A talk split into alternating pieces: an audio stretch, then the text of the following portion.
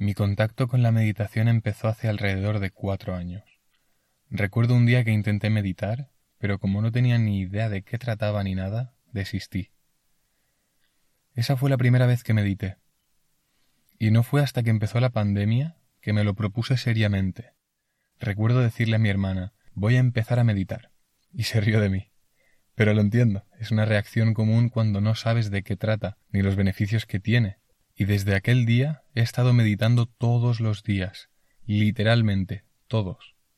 Hasta hace tres meses o así, que solo medito cuando me apetece o cuando siento que lo necesito. Y ahora pensando en meditación, realmente, después de este parón, tengo ganas de volver a meditar cada día. Lo echo un poco de menos. El tema es que empecé a meditar por todos los beneficios que tiene a nivel científico, que no son pocos. Son suficientes como para empezar a meditar en caso que no lo hagas. Si te interesa ya profundizarás en ello, pero te hago un resumen.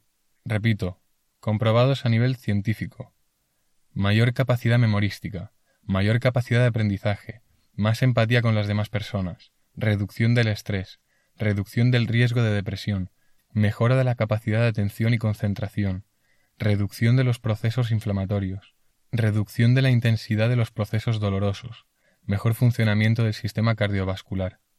De hecho, se hizo un estudio con jóvenes monjes y estudiantes universitarios, y el número de conexiones neuronales de los monjes era notablemente superior al de los universitarios, es decir, que tenían un cerebro más activo.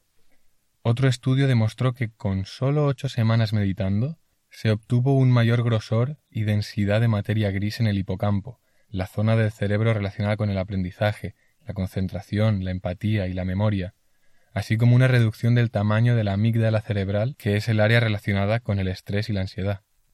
Pero hoy no estoy aquí para hablar de todos los beneficios estudiados y demostrados, eso te lo puede contar cualquiera. Hoy te quiero contar los beneficios no demostrados a nivel científico, pero porque es muy difícil de medir y seguir el método científico en este tema. Lo que te voy a contar hoy es lo que yo he descubierto tras un año y nueve meses de meditar cada día. Te contaré lo que para mí es el mayor beneficio, incluso mejor que todos los beneficios comprobados científicamente. Sin más rodeos, lo que para mí es el mayor beneficio de la meditación es la paz que consigues, la aceptación de tu sombra, de tus cosas supuestamente negativas, la aceptación de tu pasado, el soltar el futuro, soltar tus metas y objetivos, aprender a vivir en el presente, a disfrutar de la nada, del vacío, agradecer el momento presente, el entendimiento que te da el silencio. Hay una frase de Lao Tzu, escritor de El Tao, de hace más de dos mil años, que sólo la comprenderán aquellos que hayan meditado el suficiente tiempo. Más palabras llevan a la confusión, más silencio lleva al entendimiento. Meditar te obliga a afrontar todas aquellas cosas que te dan miedo pensar, te obliga a verlas de frente, aceptarlas y amarlas, y es por eso que la meditación lleva a la paz. No vivimos en paz debido a que evadimos sentimientos, emociones, pensamientos que nos dan miedo ver y nos perturban.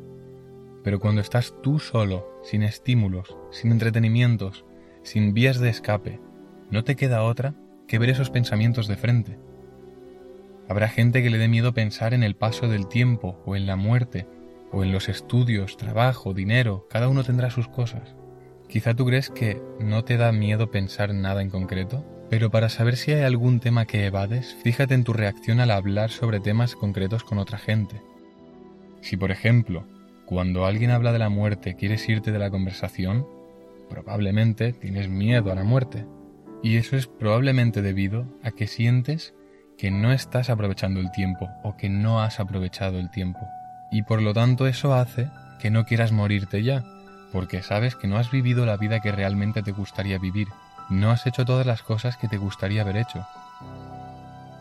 Si cuando alguien habla de dinero quieres cambiar de tema o dejas de escuchar, puede ser que sea que no te interesa o que sabes que no estás haciendo lo que deberías hacer en este ámbito. Quizás sabes que deberías cambiar de trabajo o estudiar otra cosa o empezar a trabajar, a buscar trabajo. Yo qué sé, cada uno sabrá. Tú sabrás. Solo tú sabes la conciencia tras la acción de dejar de escuchar. Sé sincero o sincera contigo mismo o misma. Y fíjate en qué temas evades. Hay muchos temas que la gente evade y evita tratar, Y esos son los temas que te van a venir a la mente cuando estés meditando. Y al no tener entretenimientos ni nada con lo que evadirte, no te va a quedar otra que mirar de frente ese pensamiento y buscar una solución o aceptarlo y amarlo. Y es por eso que la meditación lleva a la paz, porque cuando no hay ningún tema que te perturba, que quieres evitar, que no te gusta tratar porque te da miedo o ansiedad o angustia, es cuando eres capaz de vivir en paz. Vives en paz cuando tu mente está en paz.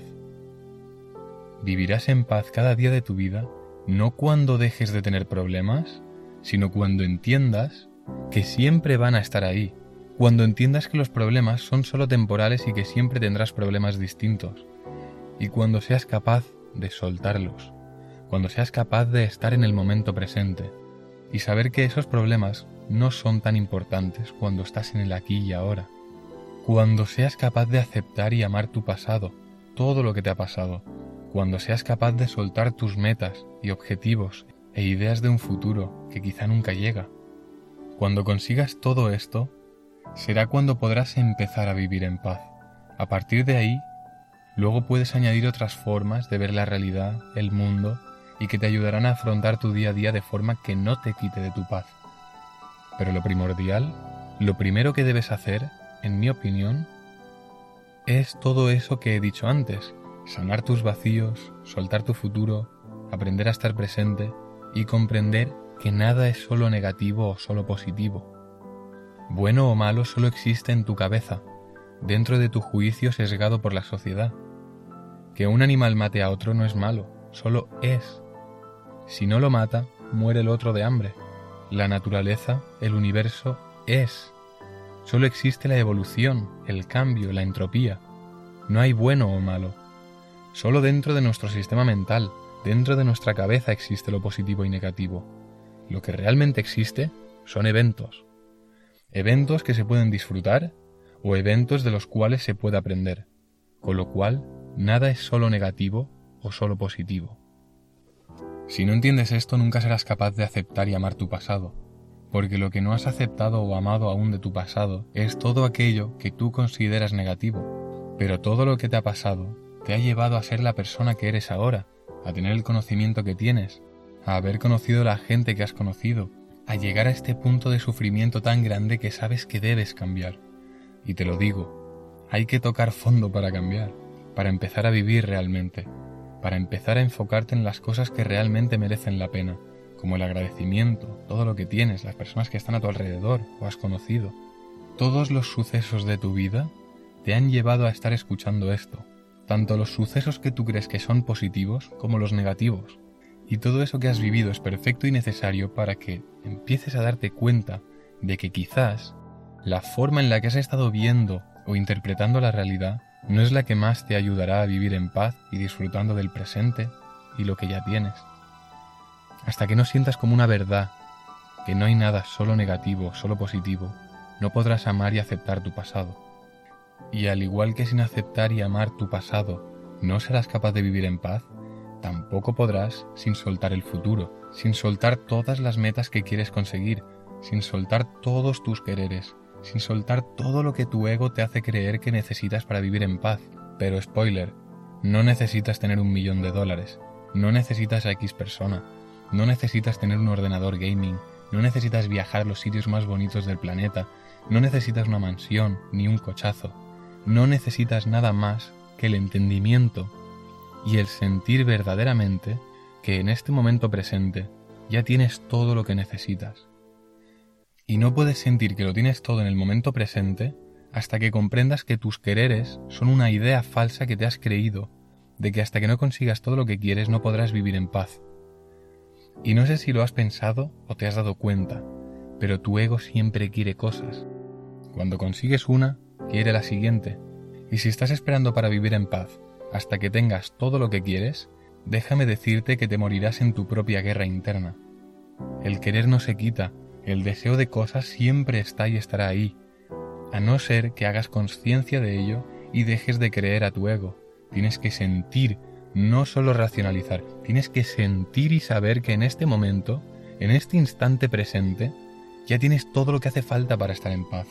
Lo único que necesitas es ese entendimiento. Y una vez seas capaz de aceptar todo lo que te ha pasado en tu vida y seas capaz de soltar tu futuro, entonces y solo entonces serás capaz de vivir en paz cada día. Y como Naval Ravikant dijo, la paz es la felicidad en reposo y la felicidad es la paz en movimiento. Lo que realmente buscamos es la paz en nuestra mente, y una vez tenemos esa paz mental, entonces cualquier cosa que hagamos se convertirá en una actividad feliz. Si esto último te ha parecido interesante, mírate el episodio de La felicidad según Naval Ravikant, donde entro muy en detalle en los aprendizajes y lecciones de Naval Ravikant. Y todo esto viene de que la meditación te fuerza a pensar en todo esto, te fuerza a ver esos sucesos de tu pasado que te dan miedo ver, que no quieres aceptar, que niegas, que has estado evitando durante todos los años de tu vida.